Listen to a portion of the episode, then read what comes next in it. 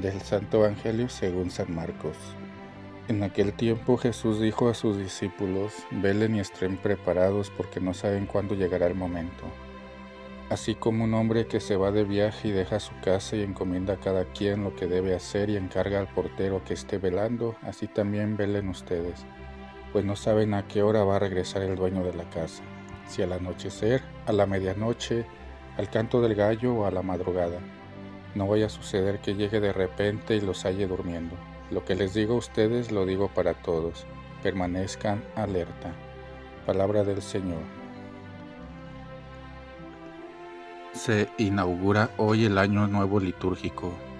Toda nuestra vida cristiana gira en torno a este año litúrgico que de círculo en círculo a modo de espiral nos va preparando para la eternidad.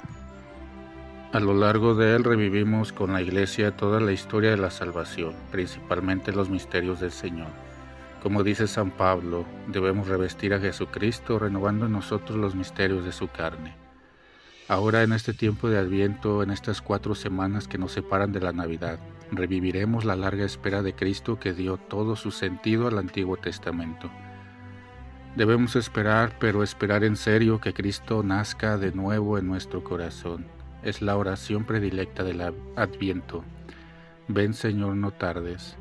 Toda la iglesia lo anhela con alegría, con una alegría ceñida de esperanza, alegría profunda que brota de la confianza, alegría que va creciendo a medida que nos acercamos a la Navidad. Dos personajes nos van a acompañar de manera peculiar a través de los evangelios de estos domingos, San Juan Bautista y la Santísima Virgen. El Bautista tiene por oficio preparar nuestras almas para la Navidad, así como en aquel tiempo preparará con su predicación el camino al Señor que venía. Pero sobre todo nos acompañará la Virgen María, que es la personificación misma del Adviento. Ella condensa en sí toda la espera del Antiguo Testamento. Ella, con su belleza y su virginidad, sedujo a Dios de modo tal que en ella el Hijo de Dios encontró abrigo en sus nueve primeros meses de vida terrena. María está especialmente cualificada para introducirnos en el misterio de la Navidad.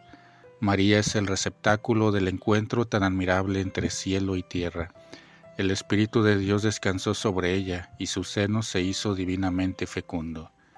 Pero el Adviento no nos prepara solo, para el misterio de la Navidad, nos prepara también para la parucía, la manifestación gloriosa del Señor al final de los tiempos. El año cristiano se abre y se cierra con la perspectiva de la parucía. Venga tu reino, decimos en el Padre nuestro. No quiere decir que el reino no se haya inaugurado todavía entre nosotros. Con el nacimiento del Hijo de Dios ya ha comenzado a realizarse, ya llegó en cierto modo el fin de la historia. Ya llegó el tiempo de Dios, la plenitud de los tiempos, pero el adviento nos prepara para la última fase de ese reino, la vuelta del Hijo del Hombre. Es lo que en forma de parábola nos dice el Señor en el Evangelio de hoy al hablarnos de aquel hombre que se fue de viaje, dejó su casa y dio a cada uno de sus criados su tarea.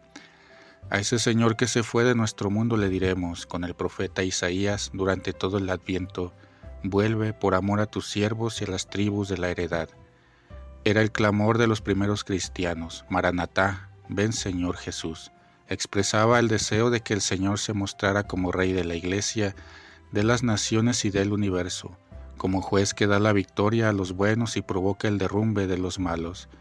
La Iglesia espera este acontecimiento y espera con impaciencia el adviento final, el retorno glorioso del Señor y la entrada definitiva en la eternidad. Toda nuestra vida es un largo adviento, una época que exige una actitud específica, una actitud de firmeza. Lo dice San Pablo en la carta que hoy hemos escuchado. El Señor os mantendrá firmes hasta el final, para que no tengan de qué acusaros en el tribunal de Jesucristo nuestro Señor. Tal debe ser nuestra actitud en esta vida, permanecer firmes en la fe, firmes en el Señor, así lo dijo el mismo Jesús en la última cena, permanezcan en mí, permanezcan en mi amor.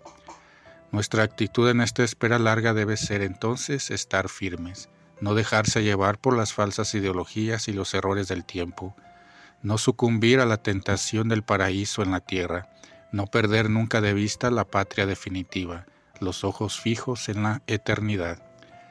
Un ingrediente de la firmeza deberá ser la vigilancia, según nos lo recomienda el, Señor en el Evangelio de hoy. Vigilad y velad. Vigilar para que no pase inadvertido el momento de Dios. Vigilancia que debe unirse con la sobriedad. Ser sobrio es no abusar de las cosas de este mundo, no echar raíces demasiado profundas en esta tierra, porque la figura de este mundo desaparece. Los hombres de hoy no quieren oír hablar de un fin de la historia e intentan afirmarse contra el fin de su tiempo.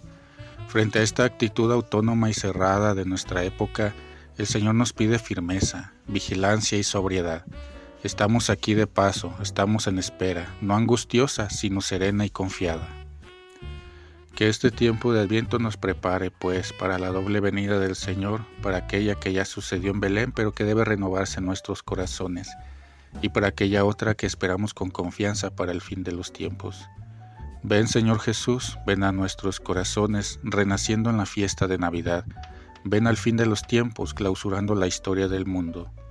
Pero ven también ahora en la Eucaristía, en este sacramento que, según lo encargó, debemos celebrar hasta que vuelvas.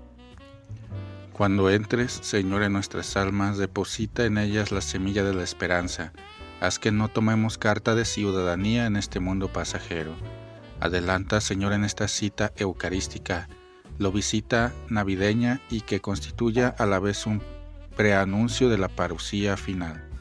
Queridos hermanos y hermanas, pidámosle a la Santísima Virgen que nos regale algo de ese espíritu de acogimiento que lo caracterizó a ella de modo que estas cuatro semanas de Adviento se parezcan un poco a los nueve meses de su espera maternal.